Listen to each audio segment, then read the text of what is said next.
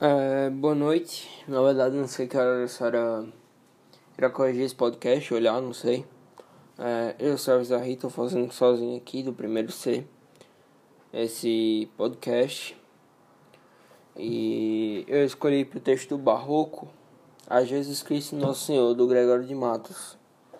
É, então, vou para a leitura, depois vou apresentar seus elementos e fala porque ele pertence ao barroco, suas características principais, a síntese dele, e vou expor também o do arcadismo, ok? Então vamos para a leitura. É, Gregário de Mon... É, Jesus Cristo nosso Senhor, perdão. Pequei, Senhor, mas não porque hei pecado. Da vossa alta clemência me despido. Antes quanto mais, antes quanto mais tenho delinquido, vos tenho a perdoar mais empenhado se basta a vos irar tanto pecado, abrandar-vos sob um só gemido, que é a mesma culpa que vos ha ofendido. Vós tem para o perdão lisonjeado. Se uma ovelha perdida já cobrada, glória tal e prazer tão repetindo, vos deu, como afirmais na sacra história. Eu sou, Senhor, a ovelha desgarrada. Cobrai-a e não queiras, pastor divino, perder na vossa ovelha a vossa glória. Esse aí é o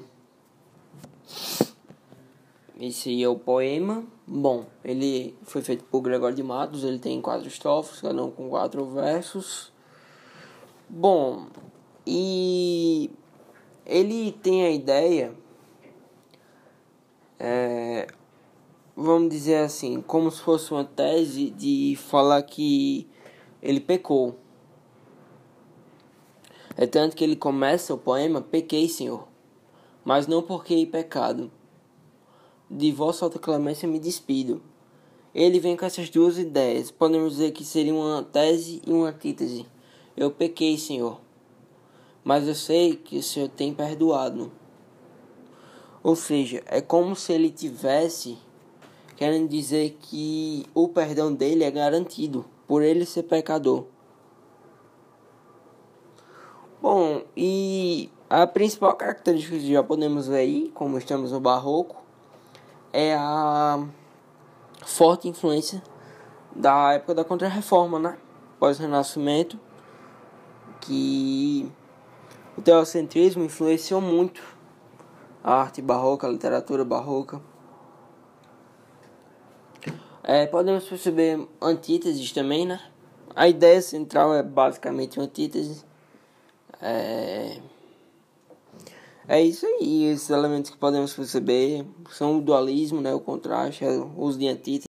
É, bom, agora partindo para o arcadismo, é, eu escolhi um texto chamado Uruguai, que ele é um texto grande, ele tem cinco contos, se eu não me engano ele é feito, ele foi feito por Basílio da Gama, ele é um texto muito grande e o que na verdade me prendeu nesse texto é porque realmente eu consegui me prender nele. Que é uma coisa que eu não conseguia fazer muito nos textos literários dessa época, mais ou menos assim. Um texto mais formal desse tipo de coisa, esse texto realmente me prendeu. Por isso que eu escolhi para fazer esse podcast. E foi uma coisa que eu gostei muito, foi eu não esperava também então, eu não vou fazer a leitura porque é um texto muito longo, mas na mesma trilha que eu vou postar o podcast, eu vou deixar o texto disponível para a senhora, lembrando que também ele está em domínio público. É... E é isso. Bom, ele é um texto feito por Basílio da Gama, que ele nasceu em 1741 na cidade de São José das Mortes, é, que é em Minas Gerais, e ele faleceu em Lisboa em 31 de julho de 1795. Então, esse texto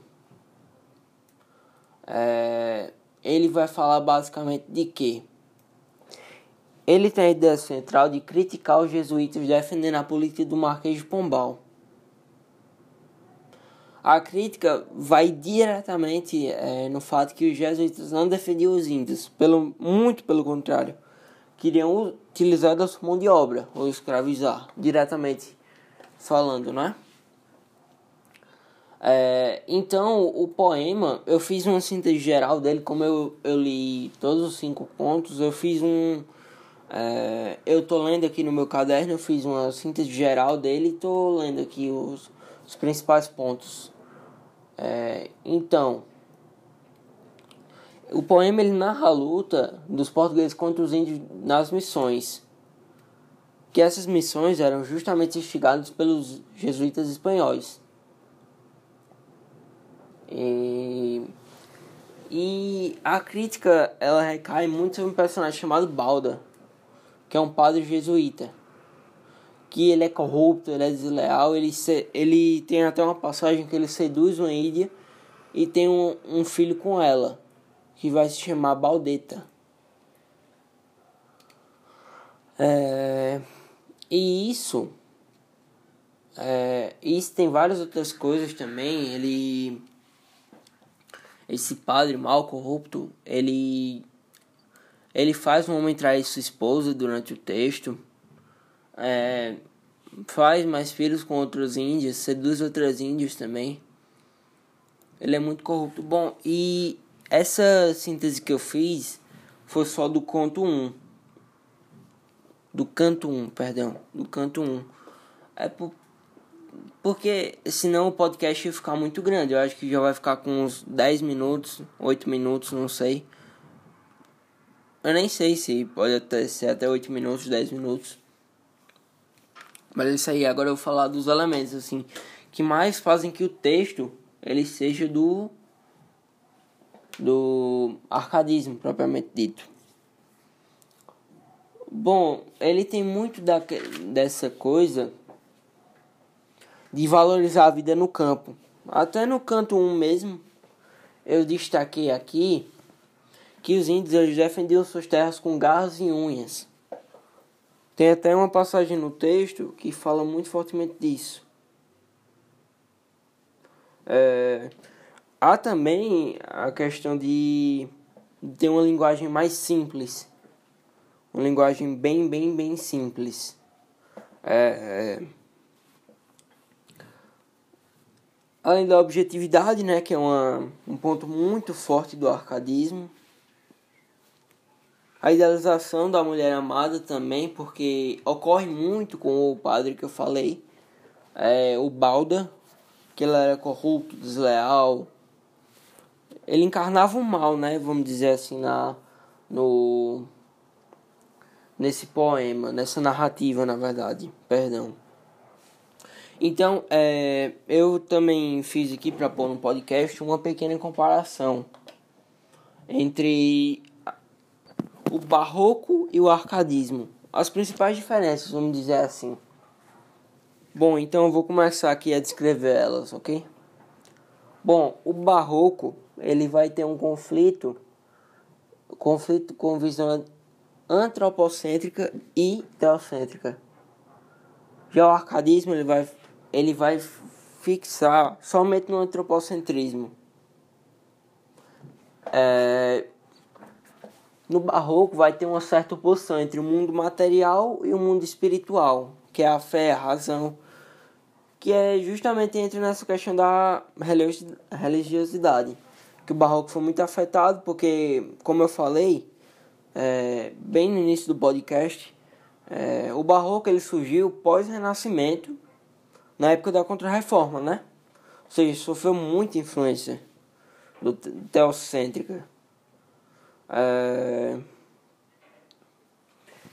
Então, já, já o arcadismo, ele imita os clássicos renascentistas, que justamente eram antropocêntricos, que era aquela época que o homem estava voltando mais para si mesmo, ao invés de voltar voltasse para Deus, né?